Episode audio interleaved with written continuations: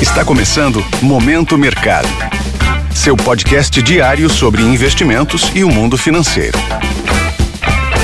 Muito bom dia para você ligado no Momento Mercado. Eu sou o Deverson Rocha e bora para mais um episódio desse podcast que te informa e te atualiza sobre o mercado financeiro. Hoje vou falar sobre o fechamento do dia 17 de outubro, segunda-feira. Cenário internacional. No mercado internacional, o dia foi de apetite ao risco. Os investidores ficaram mais otimistas após balanços corporativos agradarem. Destaque para o Bank of America com resultados melhores do que o previsto. No dia 23 de setembro, o governo do Reino Unido anunciou um pacote fiscal onde teria aumento nos impostos o que deixou o mercado preocupado, pois seria mais um motivo para a alta da inflação. Ontem, as autoridades do país voltaram atrás, revertendo boa parte desse pacote, o que também agradou o mercado com sinal positivo nas bolsas europeias e a alta forte na Libra. Em meio a esse cenário otimista, as bolsas de Nova York fecharam em alta, favorecendo posições compradas, ou seja, que acreditam na alta dos índices. Na renda fixa, as taxas dos títulos públicos dos Estados Unidos fecharam em queda em toda a curva, por conta dessa perspectiva de alívio na intensidade do aumento dos juros no país Logo, as posições que acreditam na alta dos vencimentos foram desfavorecidas. No câmbio, o índice DXY, que mede a variação do dólar frente a uma cesta de seis moedas fortes, recuou 1,12% a 112.039 pontos. Destaque para a Libra, que teve forte avanço em meio ao desenrolar dos planos fiscais do governo da Liz Truss, primeira-ministra do Reino Unido. Vindo para as commodities, o petróleo teve leve queda diante de temores com a desaceleração da economia chinesa. Os surtos pontuais dos casos de Covid-19 seguem como foco nesse mercado, pesando sobre os preços.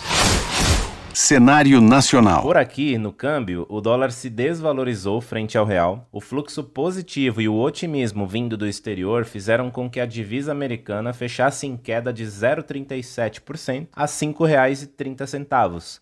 Com isso, as alocações compradas ou expostas à variação cambial ficaram no campo negativo. No mercado de juros futuros, as taxas fecharam em queda, Além da ajuda no exterior, as taxas cederam em meias revisões para baixo nas projeções do IPCA contidas no Boletim Focus, que é um relatório divulgado pelo Banco Central, e a baixa do Índice de Atividade Econômica, o IBCBR, em agosto. Considerado um indicador prévio do desempenho do PIB brasileiro, avançou 4,86% em relação a agosto de 2021, mas na margem recuou 1,13% em desempenho pior do que o mercado antecipava em relação a julho. Nesse contexto, posições de investimentos que apostam na queda dos juros futuros apresentaram resultado positivo.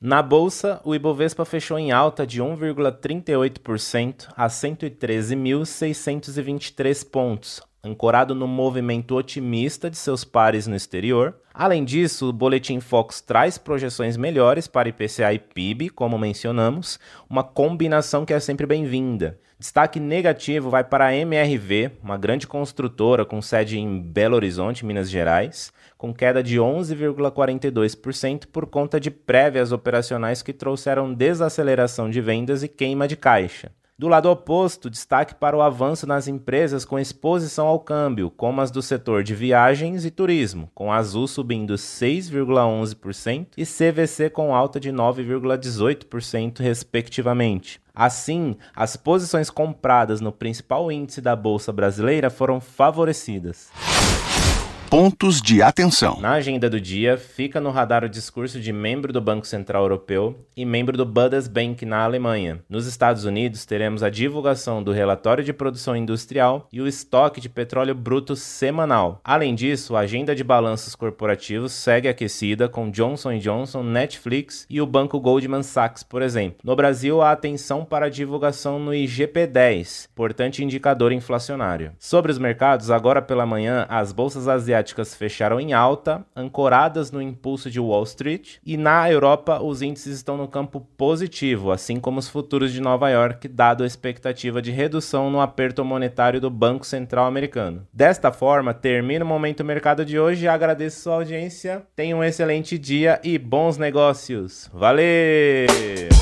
Esse foi o Momento Mercado com o Bradesco. Sua fonte diária de novidades sobre cenário e investimentos.